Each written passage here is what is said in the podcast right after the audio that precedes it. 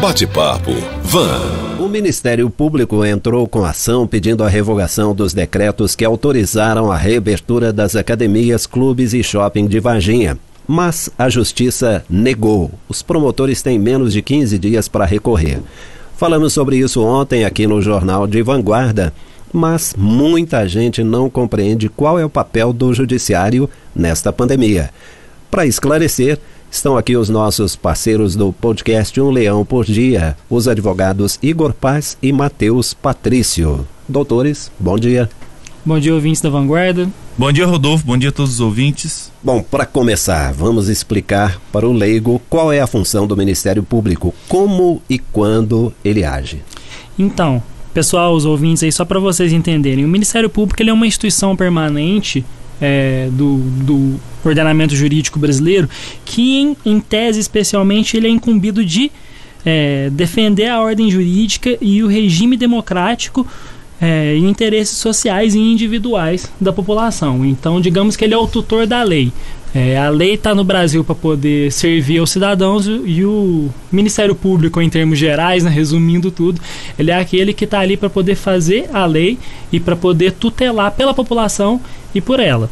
No caso em específico que a gente teve aqui em Varginha, a gente houve uma ação civil pública cuja qual a legitimidade ativa é do, do Ministério Público que ingressou com essa ação para poder barrar alguns dos decretos que foram colocados aqui é, em Varginha segundo a prefeitura. Importante escrever também, a função do Ministério Público é importantíssima a gente destacar que o Ministério Público é um órgão autônomo de todos os poderes. Então, hoje nós temos executivo, legislativo judiciário. O Ministério Público está além de todos os poderes e sempre ao lado é, tanto da, do interesse social, difuso, pessoal, individual de cada um dos, do, dos é, dos cidadãos né, aqui do Brasil.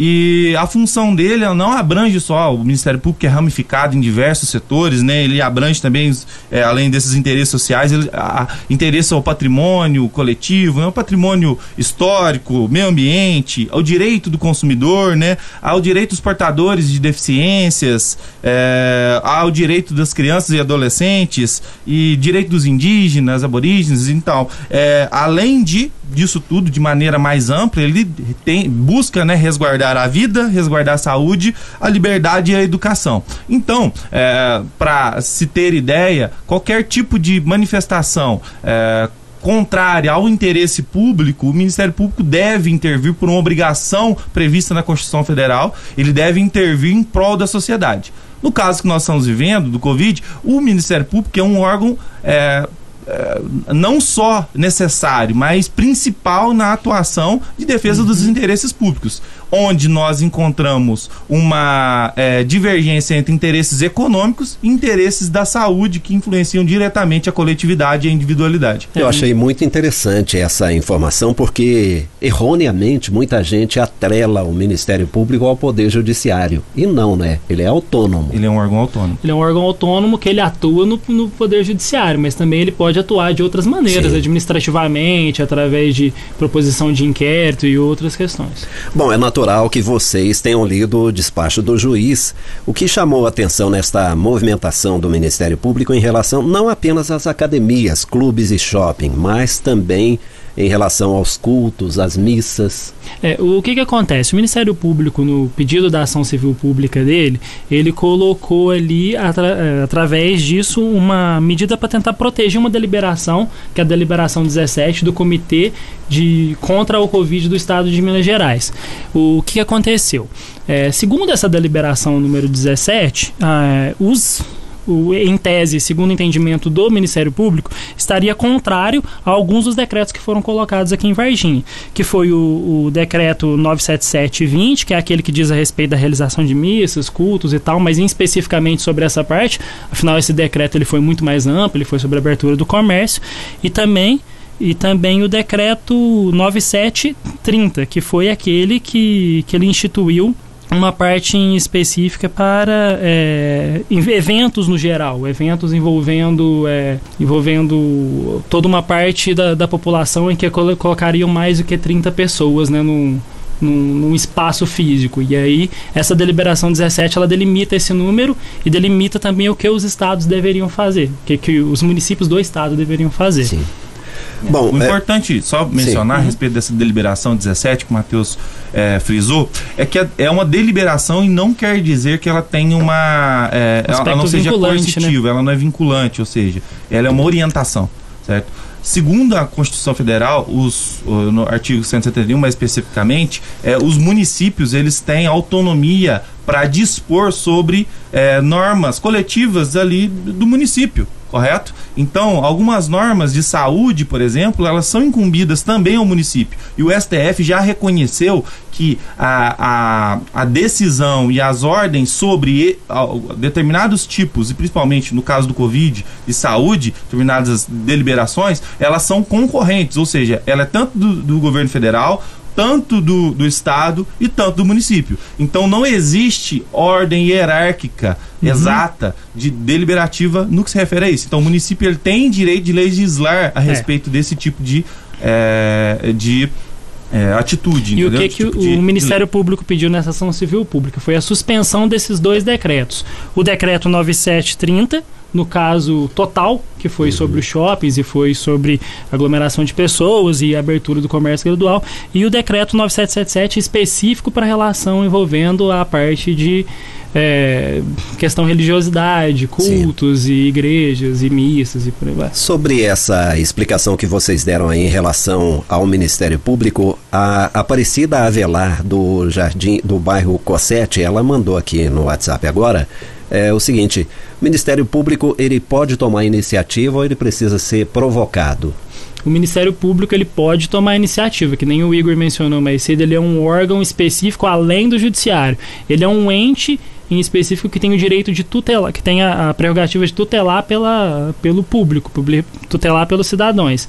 Então ele não necessariamente tem que ser provocado. Quem é provocado é o judiciário provocado através do Ministério Público. Ah, perfeito. É importante dizer que o, Ministério Público é um dos órgãos mais, segundo diversos estudos realizados na, na ordenamento jurídico do Brasil, um dos órgãos é, mais é, bem vistos né, perante a sociedade. Tem altíssima tem credibilidade. Muita credibilidade, né? É, nós, somos, nós somos atuantes na OAB e nós vemos o Ministério Público constantemente, em, vários diálogos junto à sociedade, buscando essa equidade, né? É, de que nós estamos vendo, ah, principalmente nessa, nessa ação civil pública, que é é uma das, das autonomias e das coisas que o Ministério Público tem feito aqui na comunidade de Varginha, não só no setor de saúde, mas em diversos outros setores Inclu também. Inclusive, em tese só de curiosidade, para a edição desses decretos que a Prefeitura fez, é, foram realizadas audiências públicas, né, que aí foram ouvidos especialistas e outros detalhes, o Ministério Público estava lá presente nessas audiências públicas. Bom, ontem eu destaquei aqui um trecho do despacho do juiz da Vara da Fazenda Pública da Comarca de Varginha, Wagner Aristides Machado da Silva Pereira. O juiz escreveu o seguinte: Para alguns, ficar em casa, em isolamento, tem sido fácil, pois o salário continua sendo depositado todo mês. Mas para muitos, essa não é a realidade, sendo que existem pais de família em situação de impotência, desespero e miséria. Entendo ainda que, pelo menos nesse momento, o direito à vida e à saúde vem sendo resguardado pelo município de Varginha, que adotou medidas de flexibilização com responsabilidade, demonstrando estar preparado para a pandemia. Essa manifestação do juiz. Gostaria de deixar aí para vocês comentarem. É, o que, que, acontece? Essa manifestação do juiz ela foi no que a gente chama de, indecis, de uma decisão interlocutória. Ele decide algo é, incidente no processo. Então, nessa decisão, ele deliberou diversas questões ali. É uma decisão grande, extensa, que se a gente for falar de dela toda aqui, a gente demora quase o, problema, o programa do jornal inteiro, né, no caso. Mas é, cabe dizer que nesse trecho em específico que você colocou e na decisão, o juiz ele aplicou um, um, um princípio do direito que a gente chama do princípio da razoabilidade e também o princípio da proporcionalidade. Ou seja, ele pesou é, a parte da economia e pesou as atitudes que, que a prefeitura estava fazendo aqui para poder se proteger a população. Nesse caso, ele, bom, ele indeferiu o pedido do Ministério Público para poder suspender esses dois, esses dois decretos, mas ele agiu em endereço também da população, colocando os dois pontos ali é, para poder colocar em específico, tanto a parte legal quanto a parte da sociedade. É. Importante mencionar, Rodolfo, que a, o que, que é a função do juiz nesses casos? É, exatamente a, a, figura que nós temos da balança na justiça, uhum. é, ela realmente ela tem que pesar ambos os lados sempre. Então, então o que, que o, o, o Wagner fez, do Dr. Wagner, é, meus cumprimentos, é, ele tomou uma decisão muito. Não existe lado certo ou errado. Cada um está pesando de uma forma, tá? O Ministério Público ele tem a função de defender ao máximo a sociedade, ao máximo o individual. Então, se ele puder se esforçar ao máximo para deixar todo mundo em casa, independente de qualquer coisa, porque ele tem a obrigação de defender e resguardar a saúde do coletivo e do individual. Ele olha certo? todos os cidadãos. Uhum. Exatamente, de maneira é, geral, e o que, que eles estavam buscando? O achatamento da curva que nós tanto uhum. falamos aqui é, no, no, que se refere ao Covid. E, e, em outro aspecto, analisando o outro lado da balança, que é o, o, lado econômico e social também, nós vemos que a economia vai de mal a pior também. Então tem que existir um equilíbrio. Então o juiz ele coloca tanto o lado da saúde em, em pauta, quanto o lado econômico, o lado social, para tentar encontrar uma equidade, então um equilíbrio ali uhum. entre as duas argumentações. O que, o Matheus mencionou agora é que existe um processo, o processo da ação civil pública, que é de direito do Ministério Público ingressar. Ele ingressou solicitando algo maior, que é, uhum. é a a permanência dessa, desse, desse pedido que eles realizaram e o juiz ele emitiu uma decisão antes da decisão final do processo. O que quer dizer isso? É uma tutela de urgência que nós chamamos, uma liminar, a famosa liminar antes de, de intimar a outra parte para manifestar, antes de qualquer argumento, eu peço diretamente ao juiz: olha, eu tenho de, é, é, provas concretas de que o meu direito é resguardado, ou seja, meu direito à saúde, direito à vida, previsto na Constituição Federal. É, então, defira de antemão a decisão e depois a gente verifica o que é, vai ser julgado. Obviamente estou falando de maneira é. bem geral, tá, Sim. gente? E aí o juiz falando assim: não, calma, eu não vou decidir liminarmente essa decisão, mas sim vou aguardar a manifestação porque de antemão eu é. acredito que é, o, a, o município está tomando as devidas decisões, as devidas cautelas, mas ao mesmo tempo eu vou deixar o processo correr, nós vamos é, prosseguir com o processo, vai receber as manifestações de ambas as partes. O Ministério Público tem possibilidade de recurso ainda à segunda instância e possivelmente vai recorrer.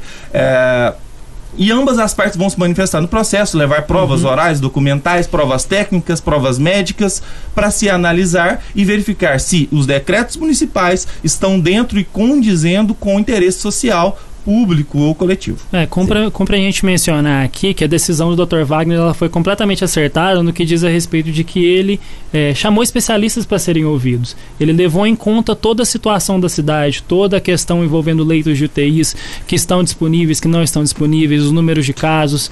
É, foi feita uma audiência e assim ele decidiu a respeito de manter é, esses dois decretos. Bom, o Ministério Público tem então 15 dias para apresentar contestação. Você já disse, doutor Igor, que provavelmente o Ministério Público vai recorrer. Quando começou a correr esse prazo? É, então, é, a respeito disso, Rodolfo, como a gente mencionou, ela é uma decisão interlocutória, ela é algo incidental no processo, então ela não é uma sentença, ou seja, o processo ele ainda não está encerrado.